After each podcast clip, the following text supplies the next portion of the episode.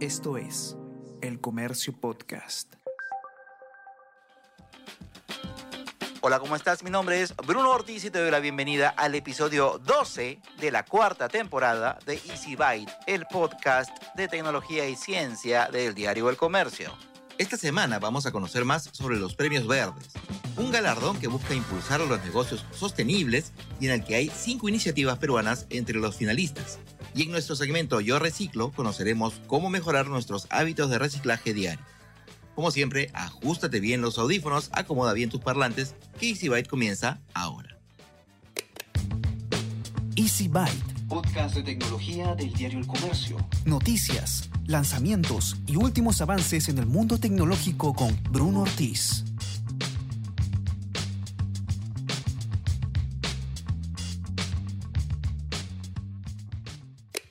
Es momento del bloque de noticias, esas que probablemente no escucharás en otro lado. Noticias de tecnología. ¿Sabías que hay pájaros que no quieren empollar sus huevos? En el reino animal hay algunas aves que no parecen dispuestas a crear a sus polluelos. Entonces, falsifican sus huevos engañando así a otras especies para que lo hagan por ellas. Este rompecabezas evolutivo ha sido descifrado por los científicos para determinar el origen genético de esta habilidad. Resulta que esta práctica de falsificación se produce desde hace 2 millones de años y es una característica genética que se hereda por vía materna. Esta característica se llama parasitismo de cría y los expertos se preguntan desde hace un tiempo cómo puede una sola especie de ave imitar los patrones de forma y color de los huevos de otras varias y cómo transmiten esta capacidad a las crías a pesar del mestizaje entre aves criadas por distintos huéspedes. Un equipo de la Universidad de Cambridge del Reino Unido estudió en Zambia la genética del mimetismo de los huevos del pinzón de cuco, una especie que explota a muchas otras especies de currucas en África. Las hembras de los pinzones de cuco heredan de sus madres la capacidad de imitar la apariencia de los huevos de sus anfitriones a través del cromosoma W o W específico de la hembra, que sería como el cromosoma Y específico del macho en los humanos. Esta herencia materna les permite evitar el riesgo de heredar los genes del mimetismo equivocados de un padre criado por un huésped diferente y hace posible que distintos linajes de hembras desarrollen un mimetismo especializado en varias especies de huéspedes. Lo interesante es que algunas de las especies engañadas han desarrollado también una asombrosa diversidad de firmas de patrón y colores en sus huevos que les ayudan a distinguir los suyos de los falsificados. Ahora, el problema está en que este engaño tiene un efecto devastador. Por ejemplo, los pinzones de cuco engañan en Zambia a cuatro especies de curruca de hierba. Si los padres no detectan y eliminan un huevo parásito, esa cría suele superar a las propias que acaban muriendo de hambre. Yo reciclo. ¿De qué manera podemos mejorar nuestro reciclaje diario? 1. Debemos reducir la cantidad de envases o productos que sean desechables. Hay que ponernos como objetivo que una de nuestras razones al momento de elegir un producto sea que su envase pueda ser reutilizado o reciclado. Así no habrá en circulación envases de un solo uso que solo contribuyen a aumentar la contaminación ambiental. 2. Necesitamos mejorar nuestros cálculos para evitar el desperdicio de alimentos. Aquí la clave está en comprar solo lo que se necesite, conservar adecuadamente los alimentos preparados para su consumo posterior o utilizar las sobras para nuevas recetas. Finalmente, el compostaje orgánico doméstico juega un papel importante ante el despilfarro de alimentos. 3. Elegir los productos de origen reciclado o con materiales respetuosos con el medio ambiente. Si optamos por productos reciclados, se elimina la necesidad de usar materiales nuevos. Es clave dejar de lado productos más baratos y elegirlos de mayor duración. Esto último, sobre todo, aplica en la ropa. Son mejores los textiles con más vida útil que tirar la ropa a la basura. 4. Así como lo hacían nuestros abuelos, es mejor reparar que volver a comprar. Aunque en muchos productos, sobre todo en los electrónicos, los precios nos incitan a preferir un reemplazo, en la medida de lo posible hay que buscar la opción de la reparación para alargar la vida útil de los productos y así evitar la generación de material contaminante. Yo Reciclo es una campaña del diario El Comercio que busca concientizar a los peruanos sobre la importancia del reciclaje para cuidar nuestro planeta.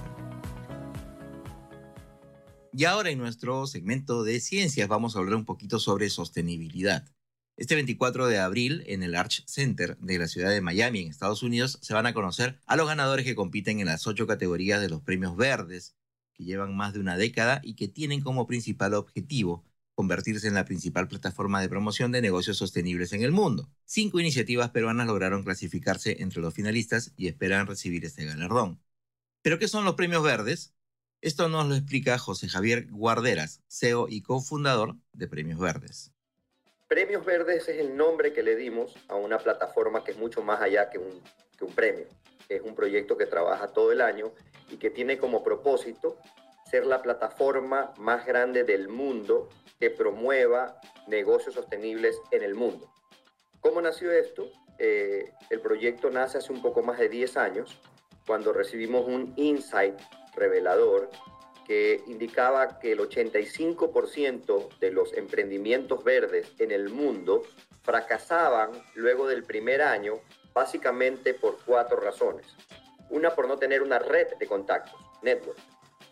Segundo, por no tener visibilidad, por no tener medios como el de ustedes que hoy cubre este tipo de iniciativas.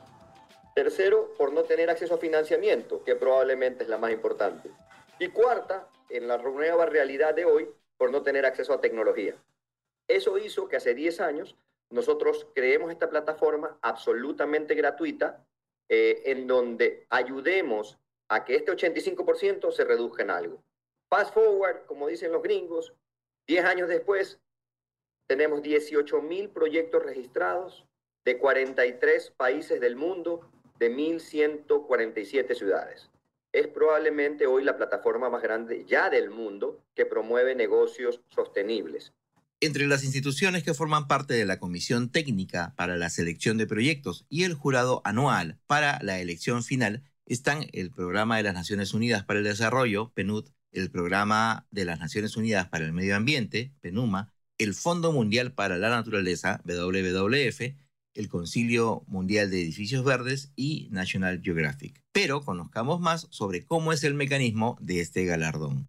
Nosotros todos los años recibimos entre 2.500 y 3.000 nuevas aplicaciones. Por medio de nuestra página web los emprendedores, que el único requerimiento, Bruno, es que tienen que ser proyectos que tengan al menos un año de operación. Tú no puedes registrar una idea, no puedes registrar un supuesto proyecto. Si nosotros queremos fomentar los negocios sostenibles en el mundo, tiene que ser la realidad. Hay emprendimientos pequeños, inclusive tenemos multinacionales, ONGs y hasta países que han registrado proyectos. Porque cada uno tiene un interés diferente. Puede ser que un emprendedor, su necesidad era contactos, visibilidad y dinero pero puede ser que para una multinacional es tener visibilidad e inspirar, dar a conocer lo que están haciendo. Como te mencionaba, todos los años abrimos los registros para proyectos en nuestra página web en premiosverdes.org y ahí van a encontrar que tú puedes registrar tu proyecto en ocho categorías que resumen los ODS. Tú puedes registrar tu proyecto en más de una categoría. Tú puedes registrar tu proyecto en ciudades sostenibles y también gender equality. ¿No? Tú puedes registrarle más de un proyecto. Durante dos o tres meses se reciben registros. Ya evidentemente para este año, ya eso pasó el año pasado, y el registro para la edición 2023 se abre en mayo. ¿Ok? Entonces, se abre el registro, dos o tres meses de recibir registros de distintas partes del mundo. Nosotros tenemos proyectos de absolutamente todos los países de Latinoamérica, tenemos también de Estados Unidos, de España, de Portugal y de África. Pero ¿qué es lo que nosotros creemos que va a pasar de ahora en adelante, estando desde Miami? Es que esta visibilidad va a hacer que nosotros recibamos probablemente no 2.500 o 3.000 proyectos, sino quizás 10.000. Estos proyectos entran al, al sistema y hay un grupo de especialistas, de 300 especialistas en distintas partes del mundo, que califican estos proyectos en base a cinco criterios. Impacto ambiental, social, económico, innovación y escalabilidad. Todo esto está auditado por PwC. Nosotros no tenemos como organización ningún tipo de injerencia en el proceso. Si los proyectos obtienen 70% sobre 100, 70 puntos sobre 100, pasan a un ranking que todos nosotros sacamos todos los años de los 500 mejores proyectos. ¿no? Como los Fortune 500, nosotros sacamos los 500 mejores proyectos socioambientales del mundo.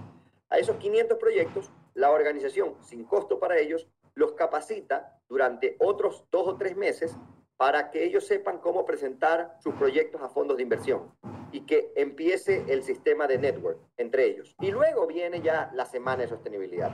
que durante 10 años la hemos hecho desde Ecuador y Colombia, en donde en esa semana que hoy nos pasamos a Miami y va a ser en Guayaquil el 18 y el 19 y en Miami del 20 al 24, busca casualmente ser el momento cúspide donde creamos y fortalecemos el network, en donde generamos las ruedas de negocios entre los finalistas y los fondos de inversión y aprovechamos para nuevamente de forma gratuita dar una serie de conferencias, no solamente a los participantes, sino al público general, con conferencistas del más alto nivel.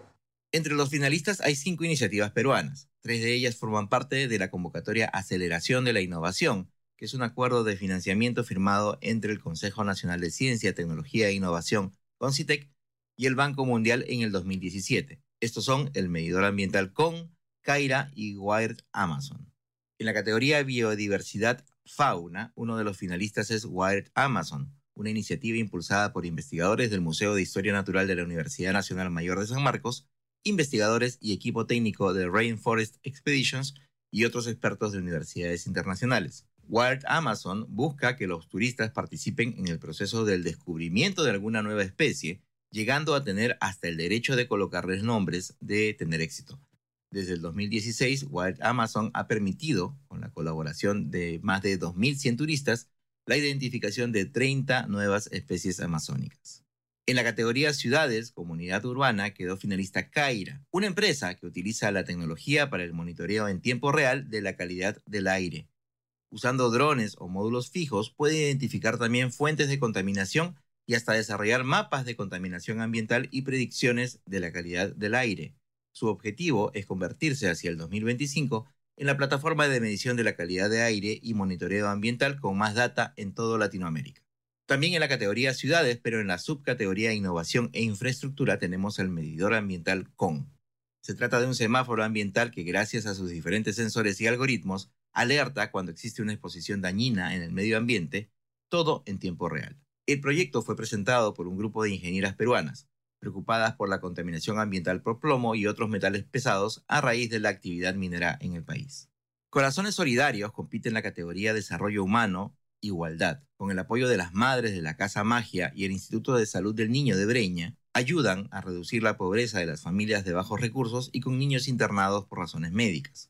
Capacitan en costura a los padres para producir, usando mermas de empresas textiles, objetos que puedan ser comercializados.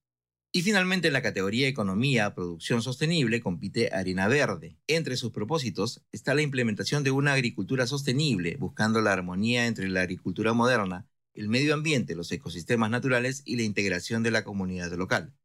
Desde el 2017 ha logrado incorporar al ecosistema bosque seco 1.369 hectáreas destinadas a reservas y otras 609 hectáreas destinadas a protección. Este trabajo lo realiza con su brigada forestal, conformada en más del 70% por mujeres. Como ya lo señaló José Javier Guarderas, la fase final de esta edición de los Premios Verdes se dividirá entre Miami y Guayaquil. El 18 y 19 de abril, en el Palacio de Cristal de Guayaquil, en Ecuador, se llevarán a cabo una serie de conferencias, talleres y charlas magistrales. Luego, del 20 al 23 de abril, en la Universidad de Miami, se realizarán foros, charlas y una exposición de proyectos finalistas. Finalmente, el 24 de abril, en el Arch Center de la ciudad de Miami, se realizará la gala de premiación. Y como todas las semanas, te invito a suscribirte a Vida y Futuro, mi newsletter en la web del comercio. Así recibirás de manera gratuita todos los domingos antes del mediodía un resumen de las mejores y más interesantes noticias de ciencia y tecnología que hemos publicado en el comercio. Te suscribes en elcomercio.pe slash newsletters.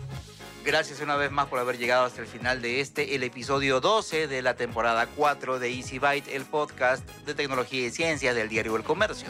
Mi nombre es Bruno Ortiz y nos escuchamos la próxima semana, así que pasa la voz.